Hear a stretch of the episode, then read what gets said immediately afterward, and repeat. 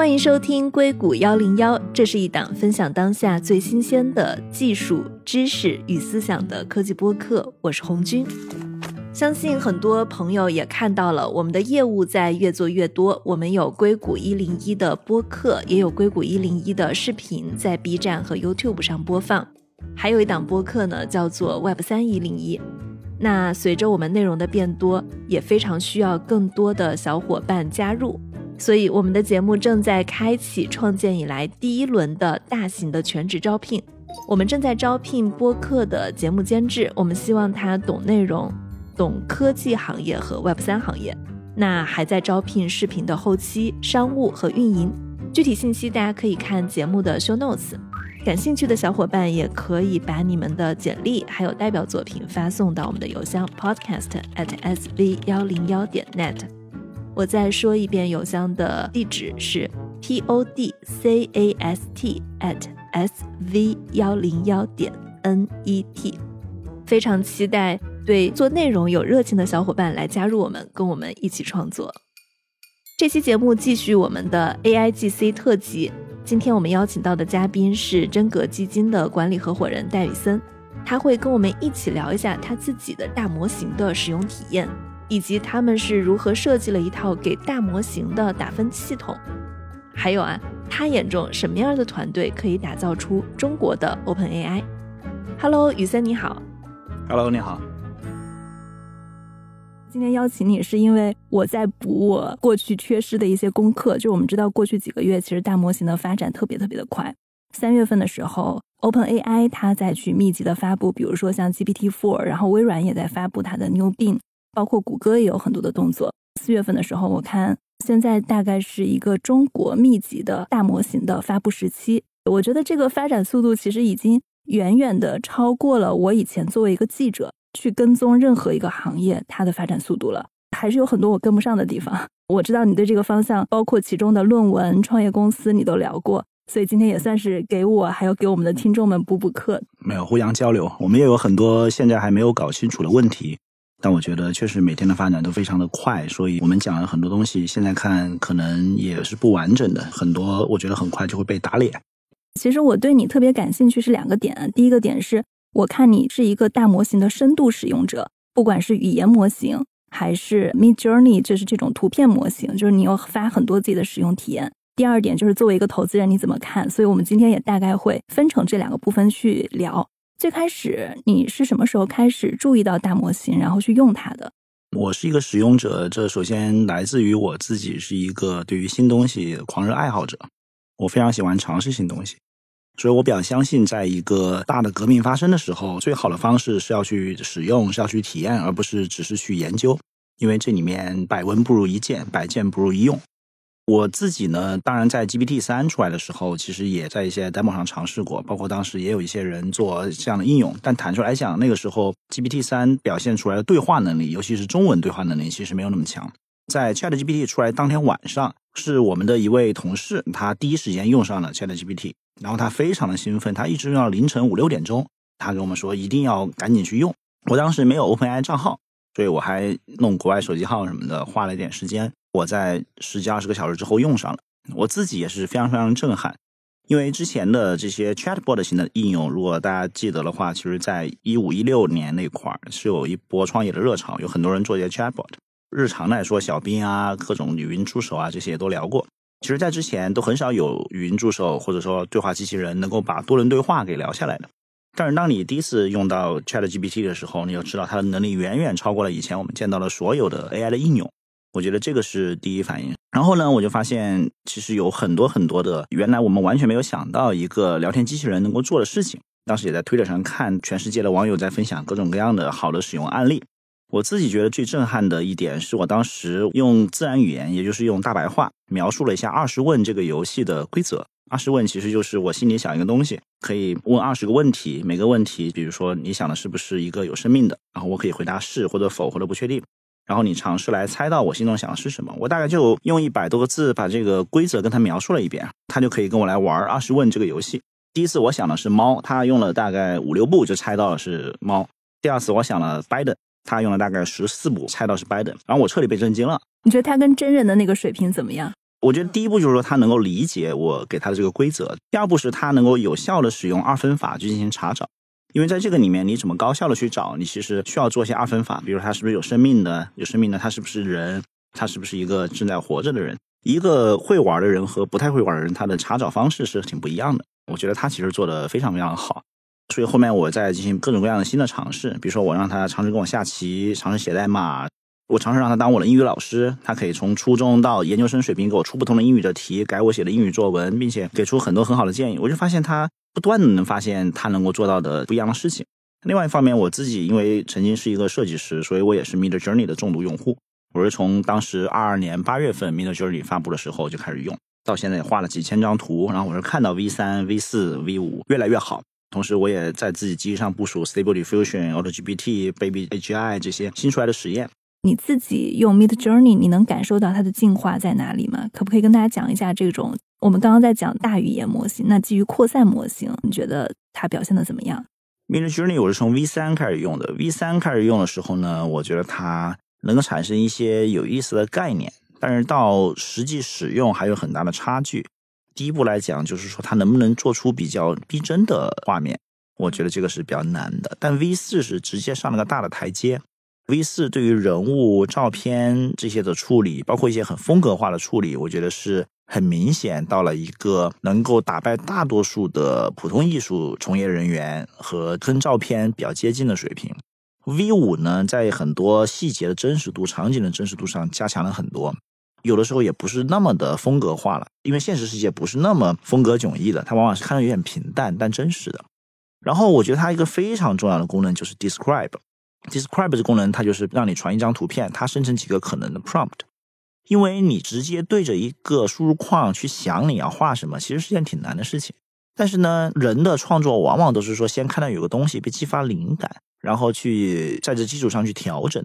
所以我现在可以把我看到的一个，我觉得这个构图不错，但是这个里面的对象我要改一下，或者说这个里面景色不错，但是我想从白天改到晚上这样。就是它能够帮我去产生一个很好用的 prompt，然后我在基础上去修改，我觉得这是完全打开了一个新的使用方式。因为原来你说我要主动的想到一个场景，并且用语言描述，这个难度不小。但是现在我先 describe，再去修改，再去进行生成图片，那这个时候其实它的难度和效果会好很多。describe 跟 prompt 词的区别是什么呀？Describe 就是你传一张图生成 prompt，是图生文哦，图生文。那但是生的文是 prompt，然后你可以直接用这个 prompt 再生成图。你之前说你一直想画一个大教堂，但是还没有画出理想的，卡在哪儿？我确实还没有用 Describe 去试一试，也许我用科隆大教堂的去试一下就可以了。Mid Journey 这种它的典型是你如果至少之前吧，你如果像很仔细的画一个你想要的东西，它是不太行的。这些方面，Stable Diffusion 加 Control Net 会有很多的优势。Mid Journey 它就是你适合去进行头脑风暴，画一个很有艺术感的图。但是在加入了 Describe 这些元素之后呢，它的可控性会变强一些。因为我相信需要的时候发散，需要的时候可控，这个是它的使用场景会更加多样化。因为大量的商业场景是还是需要可控的。如果它完全不可控的话，那肯定是就得靠运气去蒙去尝试，这肯定不是一个最有效率的方式，但是一个可能最有意思的方式。我听说成都的一家游戏公司，他们在用了 Mid Journey 以后。就把他们大概是八十分以下的美术都给砍掉了。确实，在游戏行业的很多做原画的领域是有这样的情况的。我觉得这个也不用就把它想的太那，就是每次工具肯定要会用新工具的人才会有更好的生产力嘛。如果你真要做原画，可能 Stable Diffusion 会更好，因为它可以扩展性更强嘛。它有点像安卓与 iPhone 的这个区别。我觉得业界大家对这个反应都不一样。比如说，如果是二次元游戏的话，业界的反馈就是，其实网友他会去识别，当他觉得你这个是。二次元游戏的时候，他发现你是用那个 AI 创作的，用户会抵制这件事情，所以反而二次元游戏是不太容易去颠覆的。因为你要在网上养老婆，你的老婆最好是人化的，对吧？我我觉得以后可能会这样，就是说手工做的东西更贵，但是机器做的东西很好。这个精神文明的东西那不好说。我觉得对于生成式 AI，不管是文字还是图片的，整体来讲。如果你做的东西只是一个缝合怪，那你的会变得很快没有价值。因为现在我们有大量人的工作就是把一个东西缝合起来，复制粘贴改一改，这个机器会比你做的好得多。所以我认为它的好的一面就是反而会让原创的东西变得很有价值。因为在所有的东西都可以容易复制的时候，只有真正的原创才是稀缺的。其实你刚刚有提到你很惊艳的部分，就是我想反常识来问一个问题：你觉得它有哪些地方表现的还不够好？因为当时我们有谈到整个 GPT 的准确性还不够高，甚至有一个专门研究 AI 的研究员告诉我们说，如果你不知道这个问题的答案，那我建议大家如果真的是在做这种功课搜集的话，就不要问 ChatGPT，因为它给你的可能是对的，也可能是胡诌的。从你的角度，你觉得它在哪些方面的体验是可以直接到一个应用的程度？哪些方面它给你的那个感觉是还不太行的？比较好的就是可以直接当应用用的。首先，我觉得所有与语言相关的都可以。这个语言包括自然语言和编程语言。实际上，现在很多人的代码已经有超过一半是 Copilot 写的了，这是一个很直接的证据。然后，它能够很好的完成像翻译、总结、改写、扩写等一系列的这种语言任务，因为它本身就是大语言模型。第二个就是说需要脑洞的、头脑风暴的。甚至是胡说八道这种特性是一个好处的场合，比如说怎么样去列一些提纲，比如说我去做一个分享，这里面有一些对应的提纲可以启发我，因为比如说很多内容我是知道的，但是呢，我自己第一反应未必能够穷尽它，所以他列出来五六个，可能发现哎我缺了三个，可以有效的补充我。对于准确度不是那么要求高的任务，比如说我要写一封信，或者说写一个 job description，那这个时候大概的内容他先帮我列出来，然后我再进行修改。我觉得这些都是大家已经用过很多的案例了。我相信，如果你长期使用的话，你会意识到它的缺点其实非常多。但是同时也意识到它其实在非常快的进行迭代和修正。比如说刚出来的时候，应该是三位数的加法其实是不准确的。现在它其实能做更多位数的加法，但是乘法上可能会差一些。它对于事实性的问题肯定是不太行。所以我们说，你要从语言的角度和从逻辑的角度去用 ChatGPT，但知识的角度呢，很多时候是要通过 prompt 把它灌进去。或者通过 embedding 的方式，把真实的、及时的信息给快灌进去，所以这里面牵扯到怎么去使用的问题。整体来讲，我觉得当你意识到它有这些缺点的时候，就不太会被它骗了。但是可能会在比如说它的知识准确度到百分之九十九，但有百分之一的时候还会胡说八道的时候，那个时候可能是最危险的时候，因为大家现在都知道它会胡说八道，所以就还好。所以我看后来就是你们在评价怎么样去看一个大模型的时候，你们是自己做了一个 benchmark。就是做了一个这样的评估模型。从你的评估模型看啊，GPT 四比 GPT 三点五它好在哪儿？跟一些国产的大模型好在哪？首先介绍一下我们做了 GenBench 的背景。就是我发现，当 ChatGPT 火了之后呢，首先出来了很多也做聊天机器人的，可能有的是用了 ChatGPT，有的是说自己训了模型。包括我们也看到，肯定会有更多的人去做国产的大模型的创业，包括说海外的创业公司。那么我们就发现，哪怕很多很资深的人在面临一个新的类似于 ChatGPT 应用的时候，其实他能做的评价也就是随便问几个问题，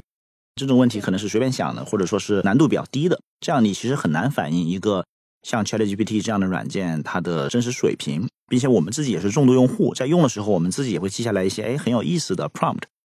所以我们就觉得哎，那如果未来会有很多的这种大模型类似的产品。那我们作为非技术人员，我们其实也不想做一个特别完整的自动化的严谨的测试机，而是在一个我们能够就是作为一个可以自己用手工去检验大模型的边界能力的。因为如果你总是问很简单的问题，那其实没有区分度。所以我们希望这个问题有些区分度，但我们也希望这个问题它是有来历的。虽然有一些是我们日常问的一些比较有意思的问题，比如说我记得一个很经典的麻辣螺丝钉的做法，看它会不会跟着胡编乱造。但同时呢，学界其实有很多 NLP 任务的研究，比如说 OpenAI，它在 ChatGPT 出来的时候呢，它就公布了 ChatGPT 已经具备了四十八种基础能力。然后我们通过这个构建了第一版的这个问题。之前像 MMLU、Big Bench 这些都是 NLP 领域比较成熟的测试集，我们从中抽取了一些各个领域的反映不同能力的内容。同时呢，也根据比如说 ChatGPT 现在具备的涌现能力，比如它会写代码了，它会用 SVG 语言给你画图了。它会处理一些更加复杂的应用题了，我们把这些也加进来，所以总共弄了三百个问题。我们想对这个就是做到一个非技术、非专业人员能够做到用手测、自己手工输入测试，达到一个对大模型整体能力的概念的评价。当时我们在三月份测了一下，当时 GPT 四刚刚出来两三天的时间，所以我们当时测到 GPT 三点五的水平大概是六十多分，然后四的水平大概是七十多分。你这个六十多分是怎么打的？是三百个问题的回答正确度？回答正确度啊，就除以三百啊，所以他答对了，比如说两百多道问题。国产的当时文心一言我们公布出来，大概是有一个二十多分的水平。我们还测了另外几家偏创业公司的，因为我们觉得还是要鼓励创业公司嘛。虽然得分确实比较低，但我们没有把它放出来，分别是有一家是三十分，有一家是十九分，所以当时我们看到这个差距还是比较大的。前两天，因为我们也陆续的拿到一些国产的，比如上市公司啊，包括一些大型的公司做的这个模型，我们又进行了一些测试。整体来讲，我觉得进步还是蛮快的。比如说，我们测试的某一家上市公司的模型，其实已经到了五十分的水平。可以透露是哪一家吗？做的比较好的？这家是商汤了，就是我们测了商汤的这个模型是五十多分。然后像昆仑万维啊，像李志飞出门问问这些模型，我们也在陆续的去测。当然，同时我们还没来得及去更新，比如说百度啊，包括另外几家创业公司的模型，因为我觉得大家现在迭代速度也很快哈，所以我觉得现在我们可能之前的得分这些也是一个参考。但是我觉得从这可以看出来，就是其实在早期的进步还是挺快的。虽然我觉得，比如说 GPT 四现在也许也可以打八十多分了，但就是说一开始的差距挺大，现在差距在短期来看是在缩小。但是这里面同时也会有一个问题，就是说是不是会有个平台期？可能你从二十追到五十是容易的，但五十到八十可能是很不容易的。就是这里面这个曲线会怎样呢？我们其实也不知道。包括也有人说，那你的问题可能比较难，很多用户可能不会用这么难的问题。所以我们一直在强调，就是这是我们自己作为 VC，我们希望比一般的用户专业一点点就可以了。但是它并不是一个特别科学、特别严谨的一个测试。但是确实呢，现在看来区分度还是有的，就很多问题还是不好答出来的。但是我们发现 ChatGPT 四呢，它确实是在一些逻辑问题、语言问题上，它的能力要更强，这个还是挺让人惊艳的。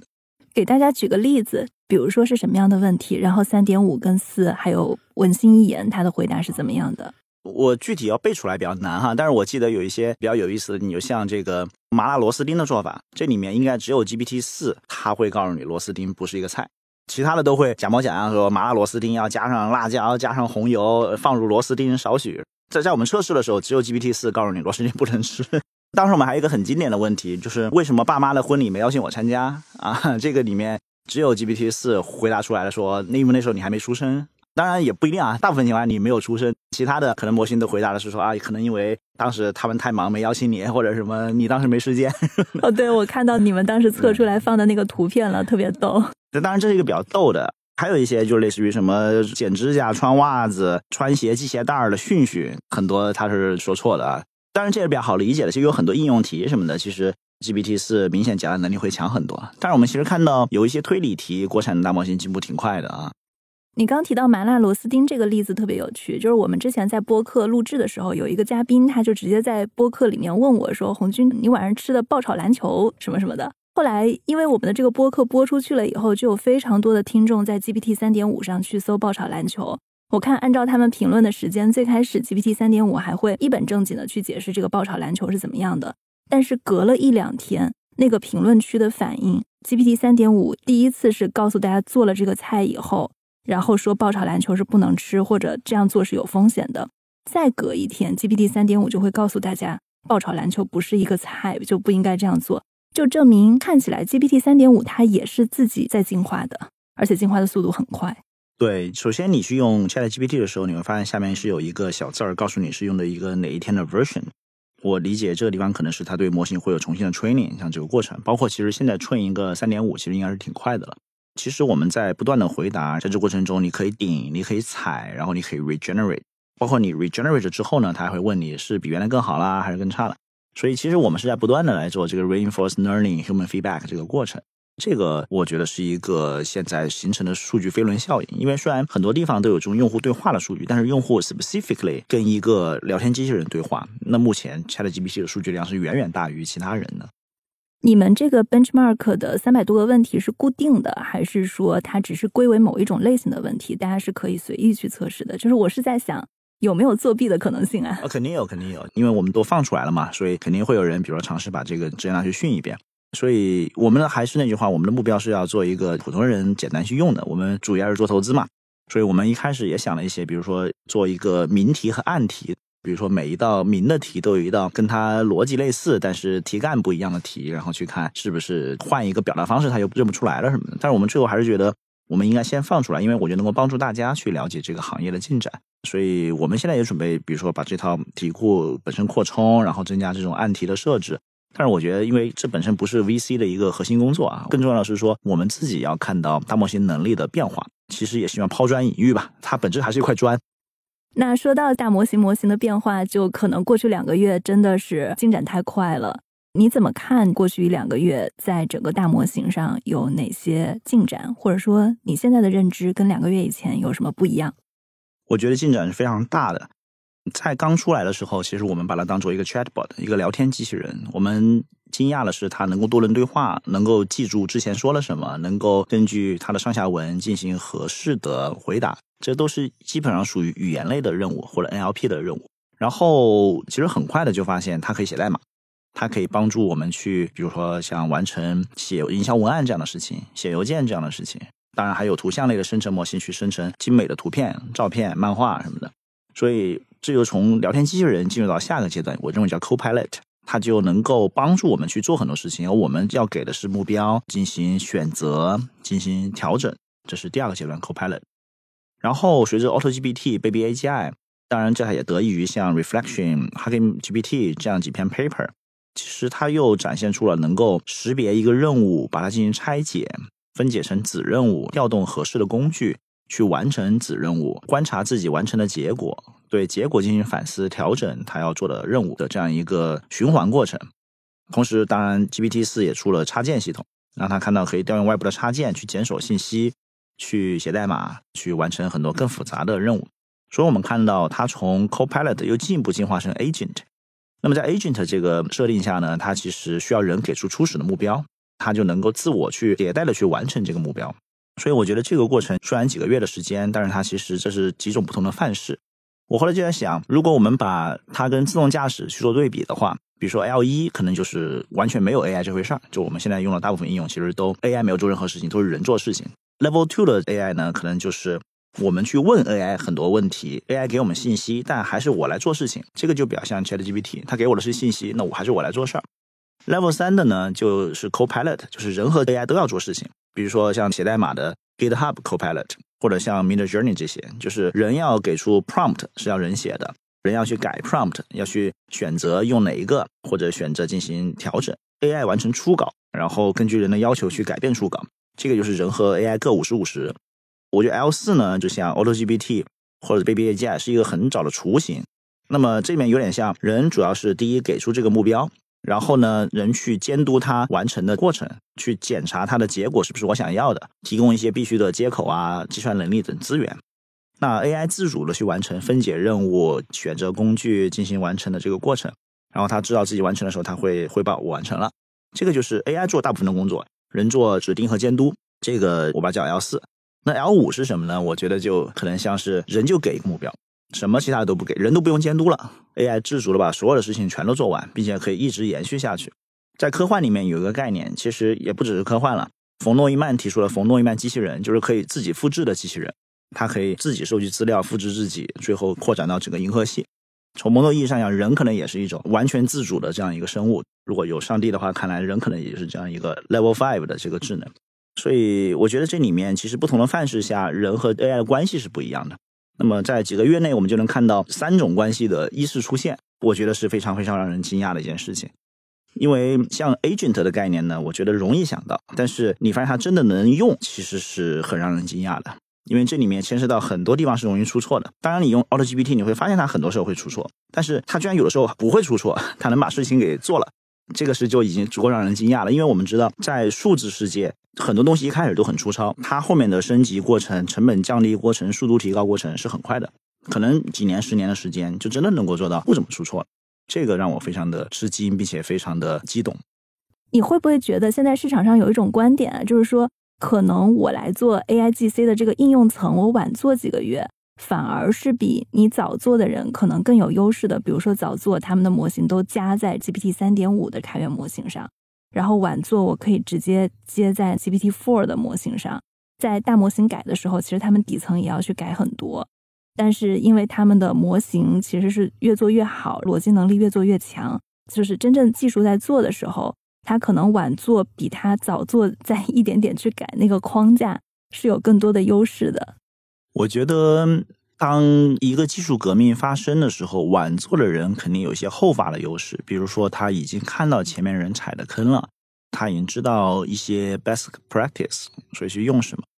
但整体来讲，其实你会发现，科技革命中做大成的人一般还是早做的人。为什么呢？因为他们早做会先有经验，并且先积累起资源。如果大家都是差不多聪明、差不多勤奋的情况下，很难你说你晚开始反而能比别人做得更好。我觉得你说的问题肯定是存在的，但是那得基于一个假设，就是先做的人他没法把三点五换成四。那实际上也许这就是改个 API key 的事情。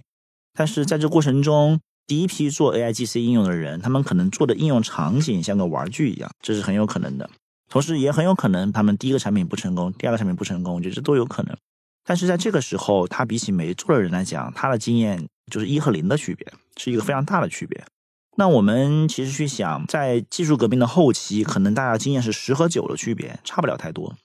但是一和零的区别还是很大的。所以我觉得在这里面未必你是第一个做的，但是一般来说都得是第一梯队做的，跟着这个技术一起成长，你才对里面很多事情具体怎么做是有概念的。你去看他的研报，看他的分析，对于里面的很多具体问题怎么解决、怎么处理的细节，其实往往是不知道的。在互联网领域有很多这样的例子，比如说有一个故事是说，当时雷军做米聊不是输给了微信嘛？后来有一次雷军见到张小龙，就问你们怎么解决发消息延迟的问题？张小龙说发消息还会延迟吗？这个意思就是说，微信有很长时间的做这个事情的积累，因为 QQ 本身就是一个大量的用户发消息的系统。QQ 邮箱也是一个大用户量的产品，所以他们很早就遇到了发消息会延迟，或者说会顺序会乱的问题，然后去解决了。所以这就是你坐在前面，你有了经验。虽然这个事儿看上去都是一个事儿，就是发消息，但是你后做的话，不知道这里会有坑，你就可能在这里面就会陷进去。那么先做的人会在已经解决了这个问题，就会有经验。很多这些东西它并不是简单的说换一个更好的模型就能解决，它有大量的 know how。所以我觉得一般来讲。历史上来看，科技领域先发优势还是占多数的。我非常同意，而且我觉得我们看到的都是具体的差距。其实我觉得认知上有差距或者有迭代也是非常重要的。就比如说，很多后面做的人，或者就是在一些具体的事情上，有人会告诉你要规避哪些坑儿，但是自己不走到那一步，有时候人的思维是很难转过来的。就是你可能听到了，但是你没有理解它，所以你就没有执行，在有动作的时候就变形了。但另外一种有后发优势的呢，就是说，之前你不知道这件事儿能做，但有的时候你知道，第一它能做，第二用这么多人、这么多钱，用这个方法就可以做到，这个是事实上有后发优势的。其实我为什么认为国产做大模型可能没有大家想的那么悲观和难呢？也是基于这个假设。很多人都拿哥伦布去新大陆打比方，我觉得这是贴切的。当你不知道有新大陆。也不知道新大陆有多远，也不知道新大陆是不是必须得坐飞机才能去的时候，其实你是冒很大的风险。但是当你知道新大陆就在西边，用这样大的一艘船带两个月的给养，坐船就可以去的时候，这就变成非常重要了。就当年原子弹其实是一样的，原子弹能炸，其实就是一个非常关键的信息。我觉得现在大模型做到大概这个参数量，这个与 data set 的大小，它就能够出现这样的能力，这其实也是一个很重要的确定性信息。所以我觉得大家在追赶上面其实是有很多可以节省时间的。现在大家肯定就用 GPT 这样的预训练文本的技术了，就不会再用 BERT 这种双边生成的技术了。这就是一个典型。所以我觉得这里面呢是可以少走些弯路的。当然，在那个里面，比如说在数据清洗啊、infra 啊这些地方的很多 know how，我觉得也是没法缩略的，肯定要去经历、去探索这个 know how 的。所以为什么，比如说像王慧文老王他选择立刻开始呢，也是基于一个很朴素的信念。既然已经对这个革命它的尺度、它的规模有了充分的信任、信仰之后，那早开始总比晚开始要好。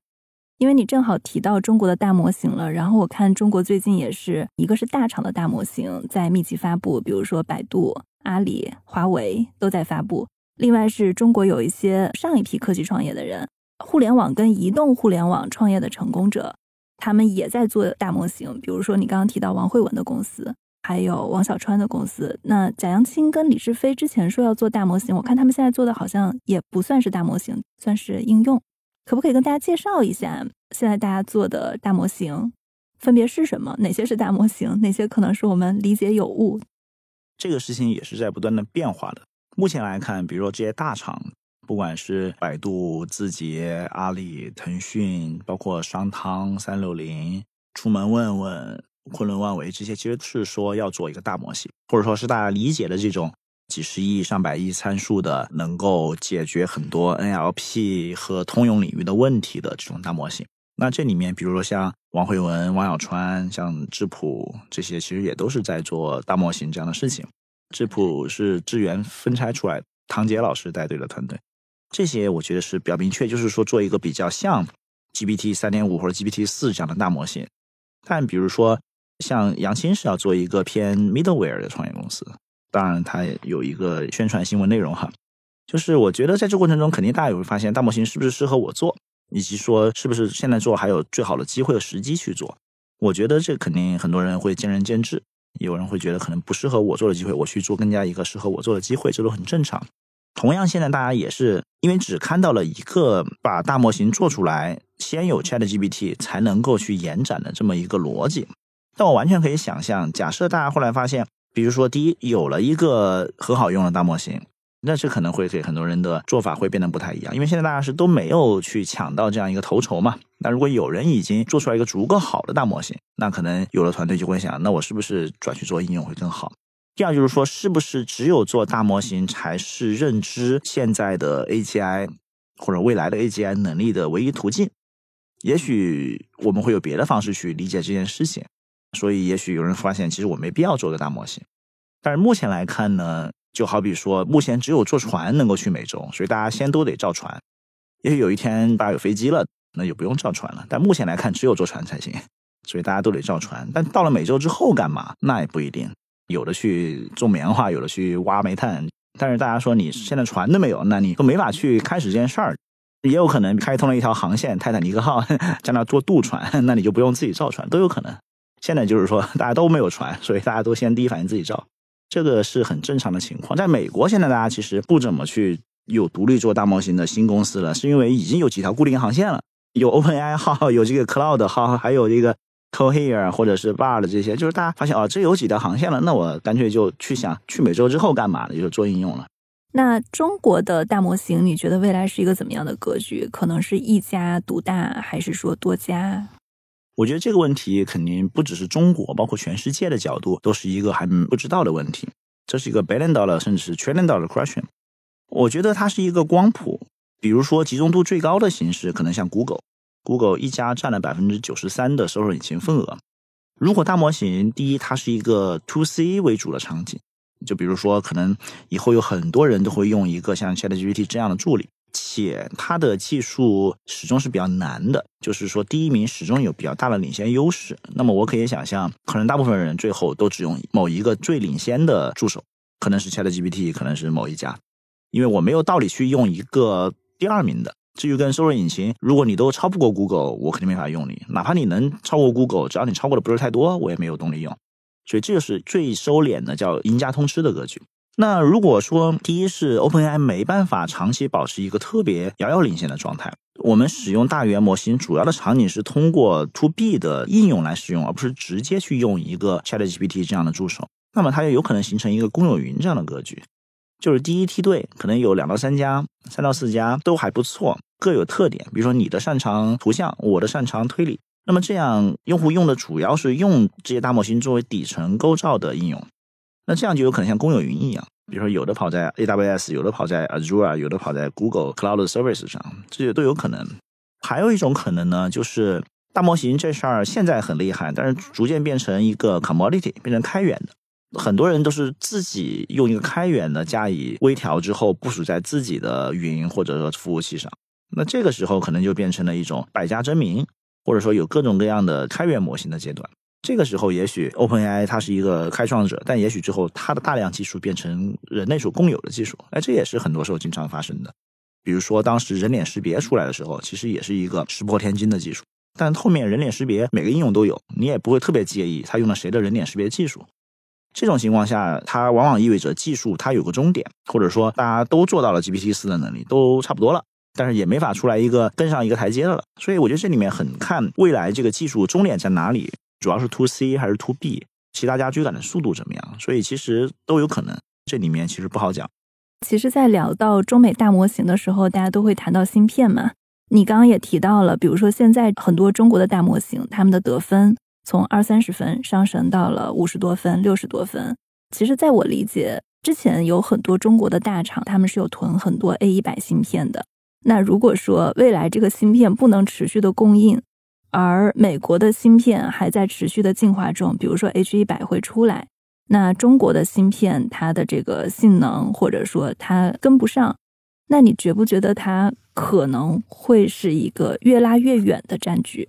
我觉得就还是要从几个方面去想。第一个就是是不是这是一个百公里长跑，还是一个百米赛跑？比如说，如果它是一个很快会遇到瓶颈的事情，那可能现有的算力就够了，你也许不用训练那么大的模型，或者说就训练现在这么大的就可以了。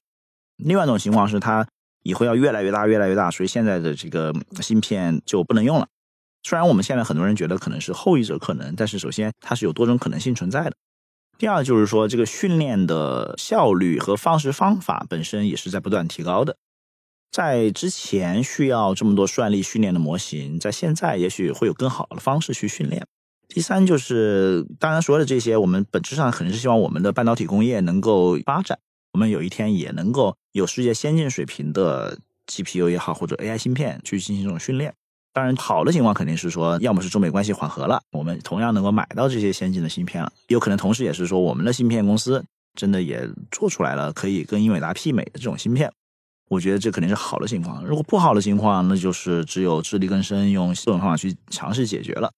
但我想说的是，我觉得当我们再去追赶的时候呢，我们往往会把一些问题给简单化。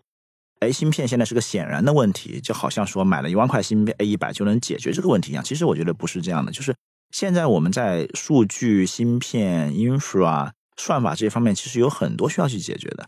我觉得不宜把这个问题简单化成一个买一万块芯片，好像说只要花钱就能解决的。实际上，我遇到的这些真正在好好做这件事情的人，其实他们都会意识到：第一，你哪怕是要一万块一百，国内现在也是有这样的数量的；第二呢，就是现在我们离用好一万块一百那还差很远；第三，这里面其实每一个环节里都有很多要解决的问题。那么你要去探索怎么去做一个。比如三点五水平的模型，其实不用一万块一百，因为你想想看，GPT 三其实是在一万块 V 一百上训练的，GPT 三点五就是所谓的 Instructor GPT，是一个小很多的模型，就它并不一定是一定要训练这么大的参数量才能训练出来的模型，所以这里面其实有很多跟芯片一样重要，甚至在短期可能比芯片更重要的问题。我觉得这里面问题还是比较复杂的。中文互联网的数据，你觉得它会是一个问题吗？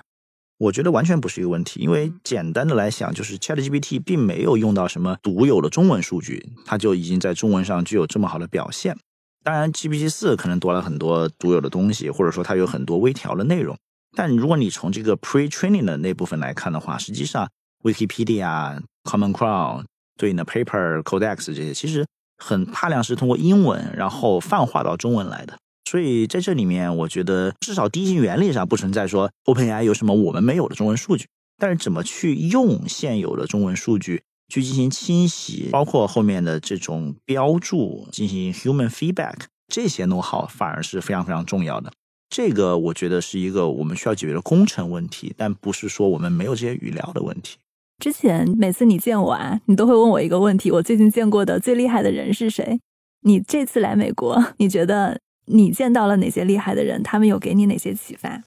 嗯，也不好说最厉害的人是谁吧。但是，比如说一路下来，我们在湾区、在波士顿、在纽约、匹兹堡，其实跟很多做 AI 的这些研究员，包括工程师去沟通交流。我觉得还是从很多具体实践的角度去学习怎么样做大模型，包括说视觉模型，以及现在大家关注的一些重点难点是什么。我觉得是挺有帮助。我就刚才说到，如果说我们从隔着一定距离去看，就容易把这个问题给简单化，简单化成，比如说我怎么买到一万块芯片，或者说我怎么样挖到，比如说 OpenAI 的人，或者说我怎么样去收集语料什么的。但是我觉得跟他们交流下来，就发现这里面有很多工程的细节都是很重要的，以及说为什么它是一个这样的由来，中间经历了什么故事。我觉得这些是把它拆细了看，会看到很多细节和脉络。当然，对我们的角度，首先是想发现未来创业者哈，我们其实不是说要去自己做一个大模型，不可能具备那个能力，所以我们只是说想进一步的去探讨这里面有哪些难点或者哪些值得注意的地方。整体来讲，我觉得还是在学习阶段。实际上，你要问我见到最厉害的，我觉得不是人，而是在这个旅程中，我们看到了 Auto GPT。我觉得 Auto GPT 是一个让我觉得非常震撼，同时也进一步的加强了忧虑的事情，是因为这种 recursive 自己去执行的 demo 出来，那么它其实是具备很强的不可控的力量的。这里面，我觉得 AI safety、AI alignment 这些问题会变得很重要。其实在这个旅途上，我是最被 Auto GPT 震惊啊！当然，如果我见到 Sam Altman，肯定他会讲一些让我很震惊的话，但可惜我们也见不到 Sam Altman。你要说有一个特别的人讲一句特别的话，我倒觉得没有那样一个时刻。但是有很多人讲了很多有意思的东西，我是觉得挺有意思的。你刚提到你来慢慢理解了 GPT 它是怎么被做出来的，它中间经历了哪些重要的时刻？我想我们的听众可能也会很感兴趣，能不能大概的介绍一下几个关键节点？像现在微软它是可以每天训一个 GPT 三，就是训练一个 GPT 三已经变成一个顺手就可以做的事情，一天训一个。但是微软自己是没法训练 GPT 四的。是需要在 Azure 那台专门为训练 GPT 四打造的超算上才可以训练的，所以你会发现这里面这个训练的难度是高了很多。尤其把这么多算力把它有效的组织起来，这其实是一个很一线、很前沿的问题。我很好奇，就是为什么微软可以随便训练一个 GPT 三呢？就是 GPT 三所需要的算力以及对应的架构已经很成熟了，你可以直接通过云服务就拥有这样的算力。但 GPT 四需要的算力是一个新的级别的。比如说，其实 GPT 四初始的能力更强很多。我看过一些没有经过微调的 GPT 四，比如说画出来的图像，它是要比现在的 GPT 四画出图像更精细很多的。如果你看了那篇通用人工智能的火花那篇论文，你发现 GPT 四是可以画图的，比如它里面画了个独角兽，但是那个已经是经过微调之后的 GPT 四画的了。当没有经过微调的 GPT 四画的图，其实要比那个精细很多。就换句话说，GPT 四为了和人类对齐，牺牲了很多它的能力。当山猫特们说他们没有在训 GPT 五的时候，我觉得是有道理的，因为 GPT 四现在还是个冰山一角，就它能做很多事情，我们可能还想象不到。其实我跟一个朋友在讨论的时候，我们经常说到，如果我们现在斩钉截铁的说一件事儿，GPT 四做不到，往往是我们低估了它的能力。我们还在不断的像 Auto GPT 这样发现，它其实可以做很多我们没想到的事情。其实很多人会忽视了一点，就是在 Instruct GPT 训练的这个过程中做的数据标注和 RLHF 这一块。其实我们可以想一想，你要在很多专业的领域生成很好的范文，同时，比如说对于像 ChatGPT 这样生成的某个专业领域的很长很多的多个答案进行排序，这其实不是个简单的事情。比如说你问他一个生物的问题，他给你几种回答，然后你说哪个更好，这其实需要很多专业能力和技能。这之前本来大家觉得可能是一个需要成千上万人干好多年的事情，没想到居然是几十一百个人干了两个月的事情。在这个里面，像 Surge、Scale 这样的公司扮演的作用是很大的。你能把这件事儿高效的、大规模的去做，这个其实是一个不是所谓的火箭科学，不是 rocket science，但是它是一个很难的工程问题。所以在这些领域，我就说有很多问题，当我们真的要去做的时候，可能会发现不是说简单买了芯片插上就可以 训出来，它会有很多的工程具体要解决的问题。所以我觉得这些都是很有意思的，看到的更全面的东西吧。你刚提到 GPT-4，它没有经过微调以前的版本，比它真正放出来的要强大很多。因为在那篇论文里，他也写到了，就是说它其实是经历了八个月的安全测试，它是为了让它的安全标准不停的能达到，来适应人类，不至于让它比如说有种族歧视，或者有一些它不应该出现的话。但是现在我看业界大家也没有讨论，就是 GPT-5 的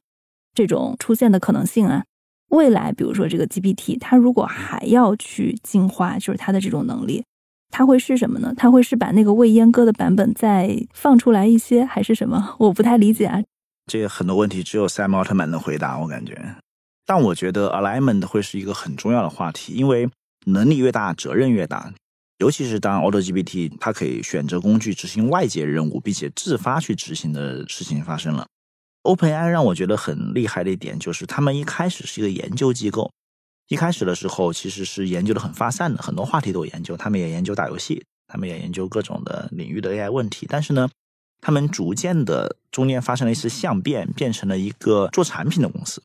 其实 GPT 四发布的时候，我听到两种声音，有的人说很失望，因为哎，居然就做了一个读图，都没有做纹身图，也没有做视频。也没有做其他的多模态什么的，并且这个图的 API 还没出来。好像主要的还是这个文字，觉得有点失望，因为没什么新东西。但另外一批人觉得很厉害，比如说像我们去测试了很多原来战略五打不好的问题，发现他能打好了。当然后面插件啊，AutoGPT 这些出来就更厉害，对吧？我觉得这恰恰反映了说，OpenAI 在用一种做好产品、做一个上亿人使用的基础产品的态度去做这件事情。如果是个学术研究机构，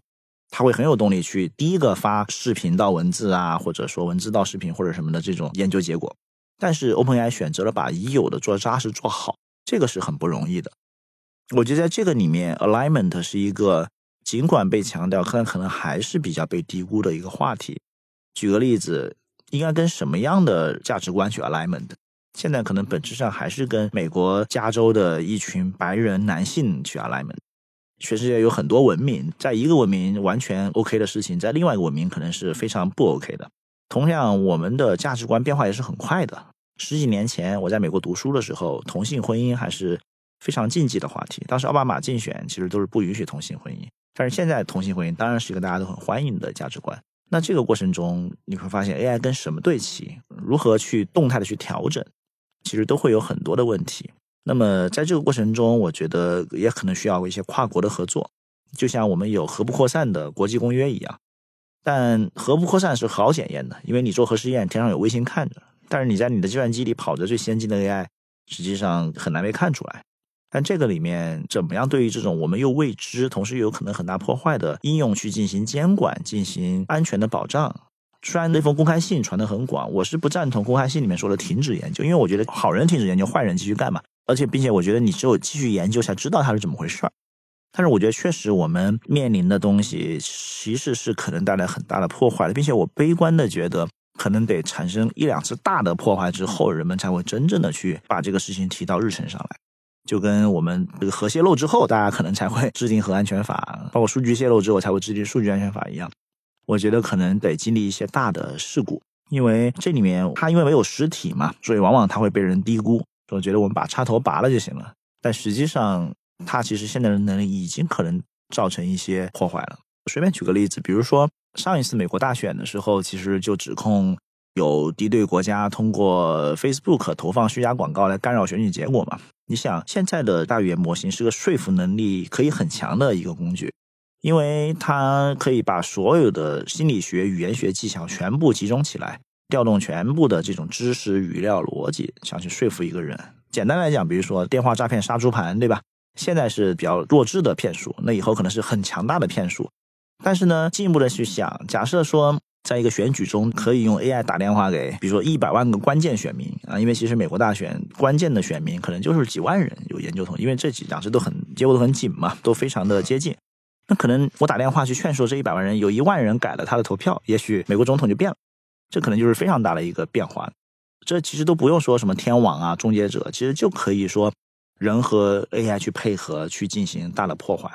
比如说，你看 OpenAI 的插件系统。其实是只能够读互联网，不能写互联网，这可能是很重要的安全防范措施。否则的话，每个人都可以生成一堆 fake news，然后直接发到网上去 post，你会发现大量的信息就会冲填互联网。这只是非常简单，现有的技术就完全可以做到的事情。其实你想，如果 AutoGPT 这样的应用去调一个发消息的 API，或者一个发内容的一个 API，它完全可以不知疲倦的生成真假难辨的虚假内容去填塞整个互联网。那假设你说用这个对一个人进行诽谤。或者制造一些虚假的信息，那岂不是很容易？这些我们都不谈到说什么 AI 对人类要什么消灭人的那些，我觉得那些还是属于偏科幻领域的。但是在目前，它是个强大的语言工具，而我们又很缺乏对于一个看似形式很完善的谎言的识别能力，所以这其实是很危险的。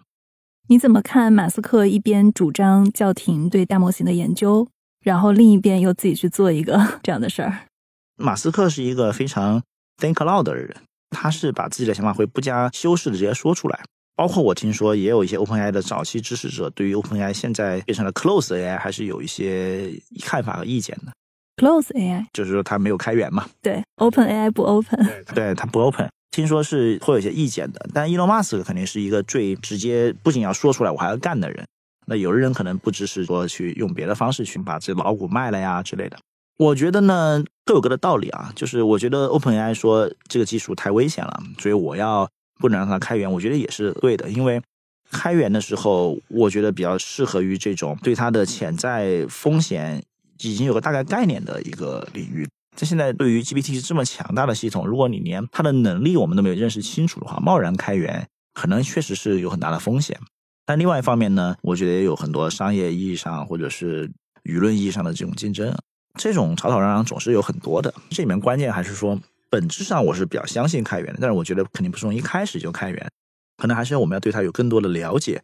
至少我们知道怎么防御之后开源，我觉得会比较好。我觉得 OpenAI 的股权设置也很有意思。Sam 本人他其实是没有任何 OpenAI 的股权的，如果我没有记错的话，应该是零股权。他们的几个科学家，像伊利亚，还有那叫 Greg Brockman，其实主要的股权是给这些科学家的。他的公司设置最开始也是从非盈利性公司，后面是在非盈利下面又设了一个盈利性公司。如果我没有记错的话，它盈利性那一部分如果有股权，就是有财务回报的话，那么他在董事会上他的投票权是没有的。但是 Sam 呢选择了不要钱，要投票权。我是在想，为什么他要去做这样一种设置？是不是说未来就比如说要实现 AGI，他前面还是要忍受很长时间、很久的不盈利，然后去做到他最终的那个目标的？他很怕这个事情被商业所带歪。我们这都是局外人，甚至都不是很接近的局外人。只有去从他表面去看，其实他提到了一点，就是说微软现在有百分之四十九的收益权嘛，我可以给你赚钱，但你拥有的是收益权，你不能有控制权，因为他们从一开始就本质上的去相信这样的技术很危险，需要得到有效的监管和控制，不能够落入邪恶的大公司手里。但是呢，又没办法，因为大公司有钱，能够帮助他们去开发，所以才定下来这种收益和控制分开的这样一个协定。然后才有你赚钱你就不能投票的这种逻辑啊，就是投票权和赚钱你只能选一个。我还是挺相信这一点的，说实话，我是觉得这是一个很诚恳的一个表达，也是一个很美国式的。我把这个话说清楚，你要么赚钱，要么有控制，你只能选一个。我觉得其实是一个很有意思的设定。OpenAI 最开始的时候，它能够吸引很多优秀人才，就是因为它不是一个在 corporate 里面你需要去完成一些，比如说让更多人看广告这样的事情。但同时呢，它又有很多捐赠，所以说你还是可以过上不错的生活。但到后面确实，OpenAI 自己需要很多钱，同时这些员工人也变多了，也需要更多的激励，所以后面变成了一家公司。但是他还是要解决公司做大了被资本裹挟的这个问题。所以我是觉得这个解决方案还蛮有意思的，但也是需要真的有非常有 vision 的人，而且有实力去说服别人的人，才能达成这么个方案。否则，对微软来讲，我花了这么多钱，当然我也赚很多钱，但是最后我没有得到 OpenAI，这其实也是一个常理来讲不一定能被所有人接受的方案。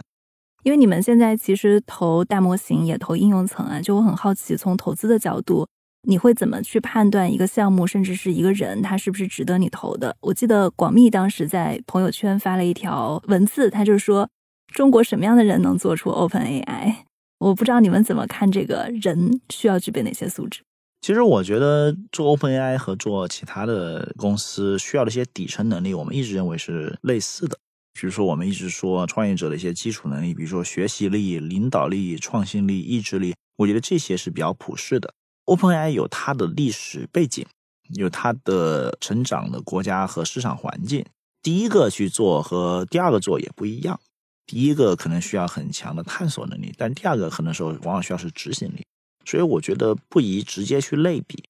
但是我觉得 OpenAI 几个人的搭配确实是非常厉害，每个人在自己应该做的事情上都是世界顶级的。而且，其实我当时翻译过一篇 Greg Brockman 的文章，他其实百分之九十时间都在写代码。这个事情，我觉得不只是说他喜欢写代码，或者说代码写得好，而是说在这种很多事情都不确定的时候，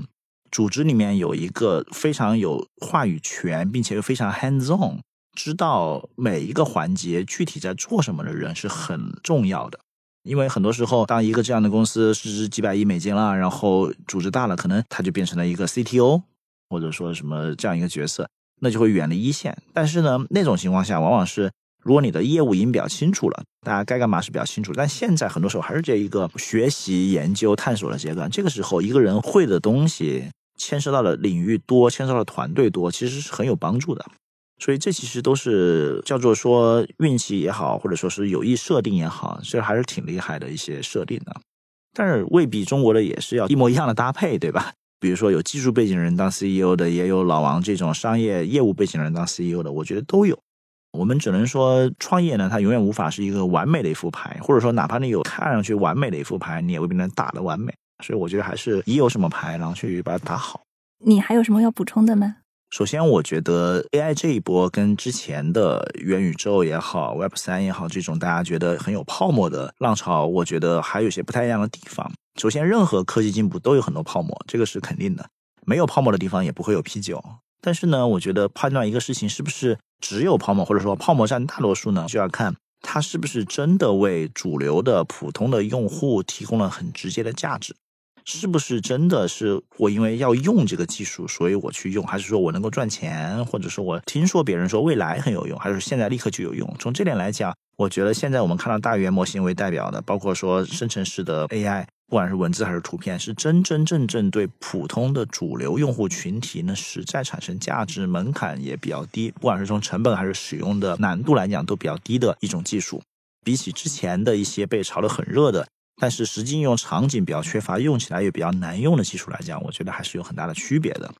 所以我首先认为它是一个虽然也是有很多泡沫、很多喧嚣在里面，但是我觉得会有很多啤酒的一个领域。我觉得可能是我们人类面临的最大的一次技术革命，因为最本质的一点是说，原来我们所有的技术其实都在改进我们使用的工具，而这次是第一次用工具的这一边。其实发生了变化，并且这个变化可能是比我们要更强大的一个存在。这个其实我觉得会在社会学、心理学等各个方面产生很重大的影响，因为它是发生在数字世界的。